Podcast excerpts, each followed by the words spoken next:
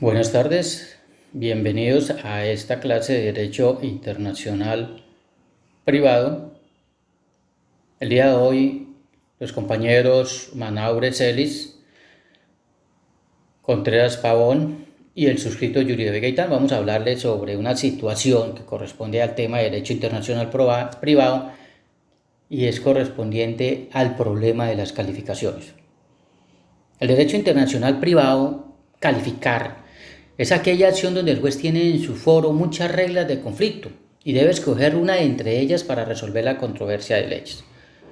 Pero su elección no será indiferente, pues cada uno remite a una ley sustancial diferente o distinta. En cualquier caso, la regla de conflicto escogida siempre será nacional. Lo que puede cambiar son el lugar de los criterios usados y la ley sustancial que al final solucione la controversia dependiendo si la regla de conflicto escogida remite o no al extranjero. Entonces acordémonos que aquí lo que tenemos que mirar es ese conflicto de leyes que es lo que identifica o que es el objeto del derecho internacional privado. Este problema de las calificaciones comenzó a ser descubierto por alguien muy famoso, muy conocido, que fue el señor Bartin, y explica en forma teórica y práctica algunos casos de estos conflictos de leyes que se presentan para poder hablar de esas calificaciones. Este señor nos comenta sobre situaciones teóricas y también nos inculca algunas o nos lleva a, caso, lleva a cabo unos ejemplos prácticos para que podamos situarlos dentro de esos mismos marcos teóricos que, que él explica.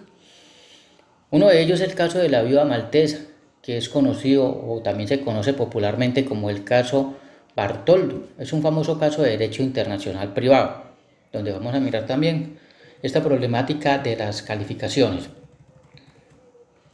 Y entre, los, entre la historia de este caso, son dos, dos ciudadanos aglomantenses que contraen matrimonio en Malta, donde establecen su domicilio conyugal, sometiéndose el primero patrimonial de comunidad de bienes, régimen que es por defecto vigente en Malta a favor a falta de la estipulación nupcial en contrario.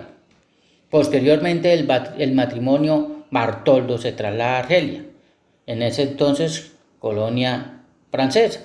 Y allá el, marido adquiere numerosos bienes inmuebles y termina muriendo en el año de 1889 sin dejar testamento. La viuda pretende tener la mitad hereditaria y una asignación especial que otorga el derecho maltés, que es conocida como cuarta del cónyuge pobre. El juez otorga la mitad de, de las ganancias sin problema. Ahí no hay ninguna situación de que se lleve a cabo para llevar a cabo algo contradictorio. Pero en cuanto a la cuarta del cónyuge pobre, se presentan problemas. En el fondo del caso se plantea entonces si la institución de la cuarta del cónyuge pobre pertenece al régimen matrimonial de bienes o es una institución de derecho sucesorio. La viuda se presenta reclamando el derecho que le acordaban los artículos 17 y 18 para eso entonces y para ese territorio del Código de Arroba, en el cual eh, la ley maltesa otorga a la viuda el derecho de usufruto de una cuarta parte de los bienes del marido, por lo que el tribunal argelino debe aplicar la ley de Malta. Los abogados franceses argumentan que, según las normas del derecho internacional privado francés, el régimen matrimonial de bienes se rige por la ley del primer domicilio común, o sea, la ley de Malta. Pero la sucesión de los inmuebles se rigen por la ley del lugar donde se encuentran situados. Como los bienes inmuebles se ubican en Argelia, a la razón colonial francesa, el tribunal argelino, argelino debe aplicar la ley de Francia, por lo que no corresponde pagar la cuarta, ya que esa institución no existe en Francia. Por último, y como para llegar ya a la, decisión, la Corte de Argelia definió la institución como perteneciente al régimen del matrimonio, esto es, se ha de aplicar la ley maltesa. En conclusión, la viuda gana el caso, ya que a dicho régimen le es aplicable según el derecho internacional privado francés del derecho del primer domicilio conyugal si los mencionados preceptos en cambio pertenecen al derecho sucesorio, la, la viuda había perdido el litigio, puesto que el juez habrá de aplicar el derecho que sea como derecho del último domicilio, lo que conocemos entonces como el de cuius, que trata sobre los muebles. Otro caso fue también que nos trae este señor Bartin, es el de un holandés que otorga en Francia un testamento hológrafo. Y se discute después de su muerte la validez del, testamento ante un tribunal francés. Ahí comienza a hacer el estudio si la holografía de un testamento es un problema de forma. Se aplica el derecho francés de acuerdo con el adagio locus regis actum y el testamento es válido. Sí, en cambio se contempla holografía desde el punto de vista de la capacidad o capacidad del testador de otorgarlo. Acordémonos que el testamento hológrafo hace referencia a que fue la misma persona que ya perdió la vida o que ya murió, que es el autor de ese testamento. A eso es lo que hace referencia, que es el autor. Entonces por eso aquí eh, se contempla entonces si había capacidad o incapacidad del testador de otorgarlo, por eso se dice que es algo de forma, pero sí algunas leyes quieren estudiarlo, resultando aplicable el derecho holandés, en este caso, como derecho nacional del testador, lo que nos conduce a su nulidad, ya que Holanda les prohíbe a los holandeses otorgar testamentos hológrafos, dentro o fuera de Holanda. Francia califica la holografía como problema de forma. Holanda, al contrario, aunque este particular está controvertido, contempla la holografía desde el punto de vista de la capacidad. Entonces ahí podemos ver cómo hay un conflicto de leyes. Por ejemplo, la ley colombiana dice que el estado y capacidad se rige por la ley nacional y que los bienes se rigen por la ley de su situación. Pero la aplicación de esta ley depende de la definición de la nacionalidad de la persona o de la condición mueble o inmueble de la cosa. Es decir, hay que definir qué se entiende por estado y capacidad, ya que no existe a priori una concepción aceptada de manera unánime. Siempre entonces, como podemos ver, existen esos vacíos, que tratan de ser solucionados por algunas leyes como la ley FORI, una solución aceptada mayoritariamente por la doctrina, pues debe valerse de todos los elementos de criterio de su derecho, ya sea, ya sabemos cuáles son, que la jurisprudencia, que la doctrina, que la ley, que la costumbre, etc. Para hacer la calificación, no por ello quiere decir que siempre aplicará a la remisión de la ley nacional sustancial, pues puede que los criterios sugieren elegir una ley extranjera. Está también la ley causat, que el juez se remite a los criterios del derecho extranjero, ya no los nacionales, y con ello decide cuál regla del conflicto del foro utilizar pero no por ello quiere decir que siempre haya, vaya a ganar la remisión de la regla de conflicto extranjero. También encontramos muchas cuestiones como son los principios comunes, que es, solución, que es la solución en desuso por la doctrina. Se acude al tronco común de los derechos en conflicto para usar sus criterios y determinar la regla de conflicto a escoger. Es un tema bastante intenso, bastante cosas que tenemos que hablar. También está la situación del silogismo derrape, que cuando hablamos de silogismo tenemos que acordarnos de aquella premisa mayor, de aquella premisa menor, y ahí el juez se inclina o deduce la conclusión de conformidad con lo que conocemos la Les Forest. Esta sería mi parte. Ahora le doy la, la palabra al señor Manaure Celis que va a seguir en continuidad del tema. Bueno, gracias al compañero David por cederme la palabra. Entonces, continuando con nuestro tema, eh, les voy a hablar de la noción de orden público internacional. Bueno, uno de los conceptos que manejamos de orden público, eh, pues da la idea de un conjunto de relaciones reguladas según su naturaleza jurídica por la ley territorial.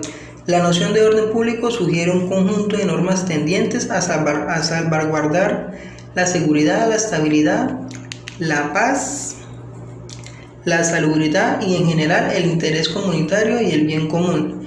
Eh, uno de los autores que Niboyek dice que el papel que desempeña el orden público es el de un remedio para no aplicar una ley extranjera, cuando esta aplicación perjudica verdaderamente al país donde se le quiere aplicar. Pues suponiendo que no exista un conflicto en cuanto a la ley, eh, será eh, declarada aplicable ni en cuanto a la clasificación, ya que pues es posible que la ley declarada aplicable por la norma de derecho internacional privado pueda hallarse eh, en una pugna con las ideas y principios morales, jurídicos y políticos esenciales en el territorio donde se le va a aplicar.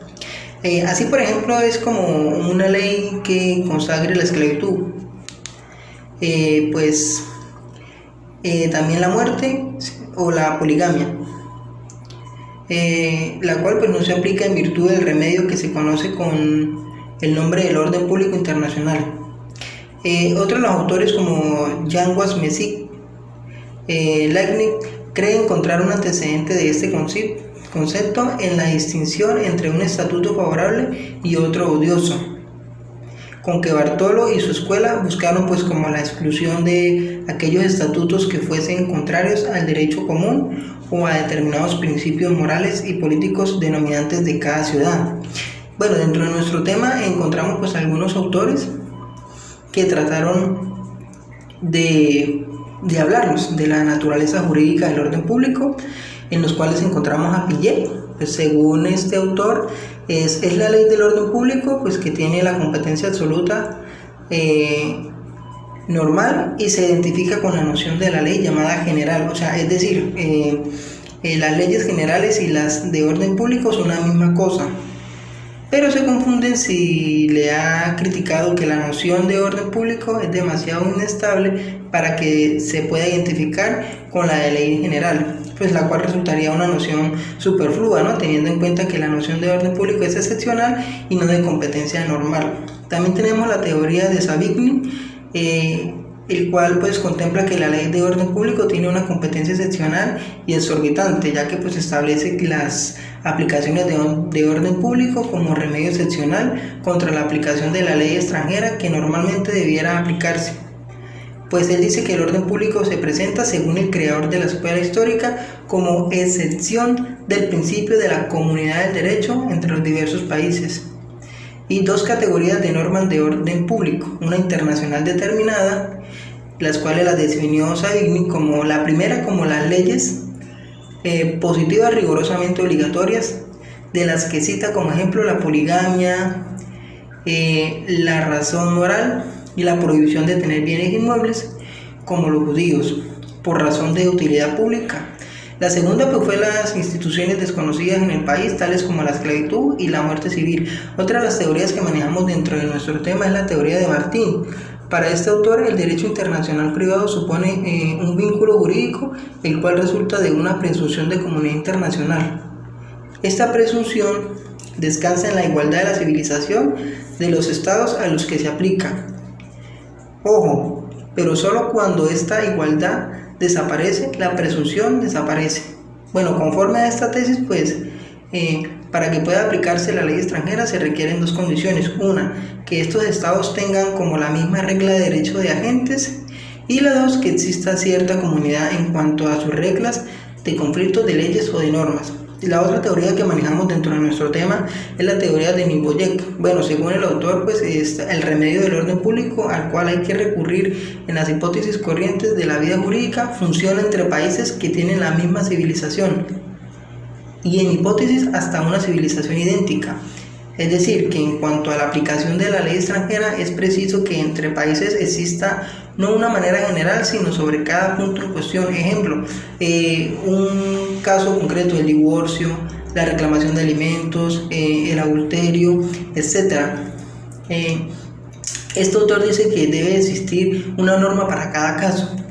Dentro de la teoría de Flores y Weiss, otro de nuestros autores que encontramos dentro de nuestro tema es que por lo menos ellos establecieron pues, la Escuela de la Personalidad del Derecho, la cual sostiene eh, la Ley Nacional del Individuo como factor de competencia universal.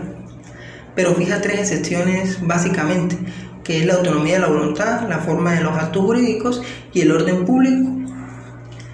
Eh, también encontramos la teoría del Mancinis.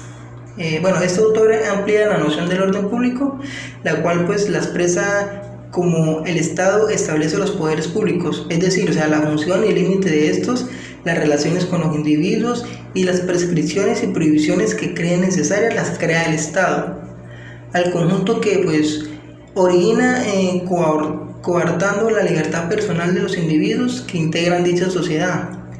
Para este autor el orden público pues representa eh, la suma de sacrificios que exige el Estado a sus administrados en beneficio de ellos mismos. Dentro de, dentro de nuestro tema encontramos también lo que es el contenido del orden público, pues en definitiva hay dos concepciones en materia de orden público, el orden público como noción excepcional o remedio y el orden público como noción normal. En cuanto al contenido del orden público, pues difieren los autores como Pillet, el cual enumera ocho categorías, que una de las primeras es las leyes de orden público, la segunda es las leyes referencias a la seguridad de las personas, la tercera son las leyes acerca de la propiedad, la cuarta son las leyes eh, acerca del crédito público, la quinta son las leyes procesales de ineludible cumplimiento, la sexta la catalogó como las leyes fiscales, la séptima las llamó las leyes morales. Y la octava las leyes referenciales al orden público. Dentro de este también encontramos pues como un concepto eh, más preciso con respecto al orden público, ¿no? La doctrina pues distingue el orden público internacional eh, en el conflicto de leyes, del orden público internacional en el conflicto de las jurisdicciones y en el primer caso opera como una barrera a la aplicación del derecho extranjero, es decir, la ley extranjera es sustituida por otra norma. El segundo caso pues lleva al rechazo del reconocimiento o ejecución de la sentencia extranjera y no a su sustitución. Bueno, muchas gracias por su atención. Les cedo la palabra al compañero Carlos Contreras, que nos va a continuar con el tema. Gracias. Muy buenas tardes, compañeros. Quienes habla Carlos Contreras Pavón. El tema que les voy a dar a conocer y que vamos a traer a colación en estos minutos nos trata sobre la noción de fraude a la ley. ¿En qué consiste esto?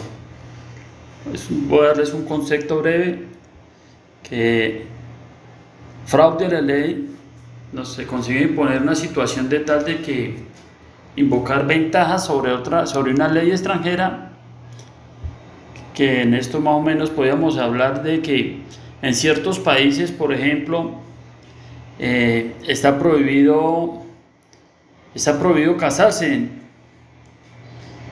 eh, y estas eh, o está prohibido el divorcio y estas personas eh, se van a otra ciudad o a otro país donde no es prohibido, se casan allí y con el transcurrir del tiempo pues esta persona retorna de nuevo a su país de origen y es allí cuando llegue la otra persona por circunstancias de las dos partes llegan a tomar una decisión de divorcio, una de las partes le exige que no puede divorciarse porque pues la ley de, la ley de su país de origen no le permite eso.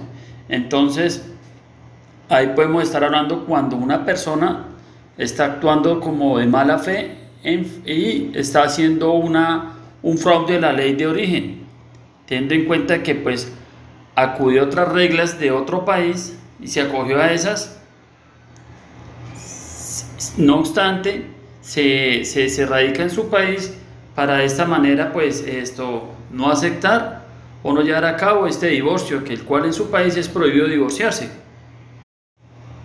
Continuando con, con las actividades que nos admite, también podemos decir que hay este fraude, noción de fraude también se aplica para los contratos, el cual hay casos donde la rechazan a cambio por la nacionalidad, esto teniendo en cuenta que siempre hay un interés entre algunas de las partes, ya que de no haberlo en estos eventos eh, se conservaría la nacionalidad de la persona origen, de que donde origina el contrato. Es así que pues eh, por lo general para impedir que aplique una ley extranjera eh, debe aplicarse todos aquellos, la ley debe aplicarse en todos los casos que, sean necesarios y que esta ley extranjera sea aceptada por el país de, origen de, una de las partes con el fin de, con el fin de llevar a un acuerdo, un acuerdo y llevar a fin eh, a este litigio a, un, éxito en el evento que se presente pues esa discrepancia entre las partes. Pues en ese orden de ideas se puede observar que la misma convención exige que la prueba de la intención de que lleve la parte donde demuestre la, que va a ser la intención de causar fraude. Igualmente la misma convención eh, establece que el fraude de la ley como una excepción que se debe aplicar al derecho extranjero. Asimismo lo menciona que, que le el cumplimiento de la ley que exige. Eso lleva a una evasión artificiosa, mañosa, que carece de principios constitucionales y principios de, del derecho internacional privado. En ese orden de ideas, pues, daba lo que se refiere a estas normas jurídicas, sino también en los principios, como le viene diciendo, que por regla general deben estar consagrados en todas las constituciones o de leyes que lleven a nivel, a nivel mundial, porque pues estamos hablando de, de todos los estados, y que se acorden de se lleven un acorde entre las dos, entre las dos estados que están llevando el litigio, y en sí haya una empatía entre las dos leyes, haya empatía entre las dos leyes de los dos estados para en el momento que se presente estos estos pleitos de, derecho internacional privado. Si bien es cierto, y en ese orden de ideas, eh, la, en, esta, en las leyes debe haber una adaptación referenciada orientada a la cuestión del incidente o a parte incidental, como pues el mismo derecho internacional privado eh, lo aplica en, todas en diversos eh, ordenamientos jurídicos en donde puede presentarse una contradicción en una u otra forma. Es así que llevamos a que esta ley eh, se adapte a este problema que consiste en que debe hacer una contradicción entre las dos o más regímenes materiales competentes del mismo, del mismo litigio. Eh, es así que pues entonces vemos una de las soluciones del problema que consiste en que debe adecuar ciertos derechos materiales competentes a una situación determinada. En este caso, pues como dije al inicio, era el divorcio, de que en un, estado estaba prohibido el divorcio y en, y en otro lado, pues sí es permitido el divorcio y el origen de esta persona, pues saca provecho a esa ley teniendo en cuenta que pues no se casó allí en este mismo estado.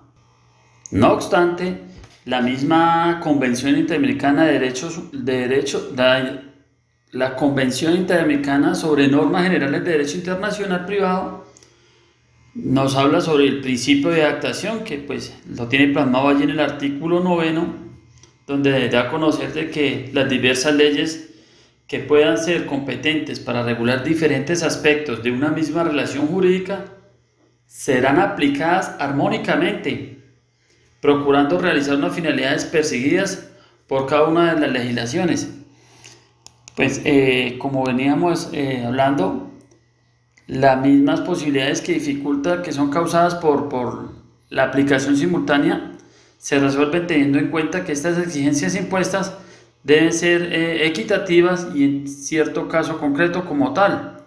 Si bien es cierto, en todo el mundo eh, eh, está de acuerdo de que de las meras circunstancias de que la consecuencia previa que haya el supuesto de, el supuesto de, hecho de una norma material no es la razón para que ella se juzgue por el mismo ordenamiento jurídico en el cual pertenece la, esta norma.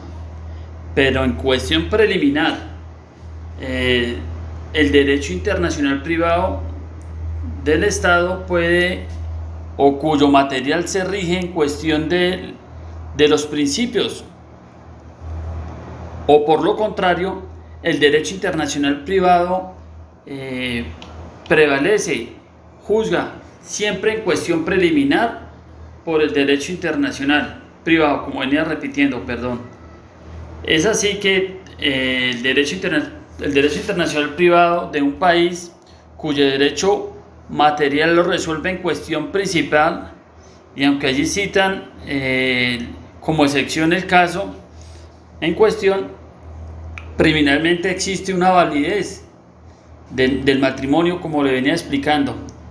En ese orden de ideas, la Convención Interamericana regula en cuestión de que de la, en cuestión de que previas preliminares e incidentales que puedan surgir por motivo por motivo de, de por motivo principal no deben resolverse necesariamente de acuerdo a la ley que regula esta última. ¿A qué nos debe nos da a explicar esto de que si bien es cierto en cierto país el divorcio está prohibido, pero esta persona se casó fuera de ese país y retornó a su país y si quiere hacer valer una ley nacional donde inicialmente no, no, no ocurrió allí el matrimonio, sino fue en el extranjero, entonces ahí es donde entra, prevalece la ley, la ley del derecho privado, en este caso el divorcio que está exigiendo una de las partes frente a esa persona que exige una ley que es de, del estado de origen. Muchas gracias.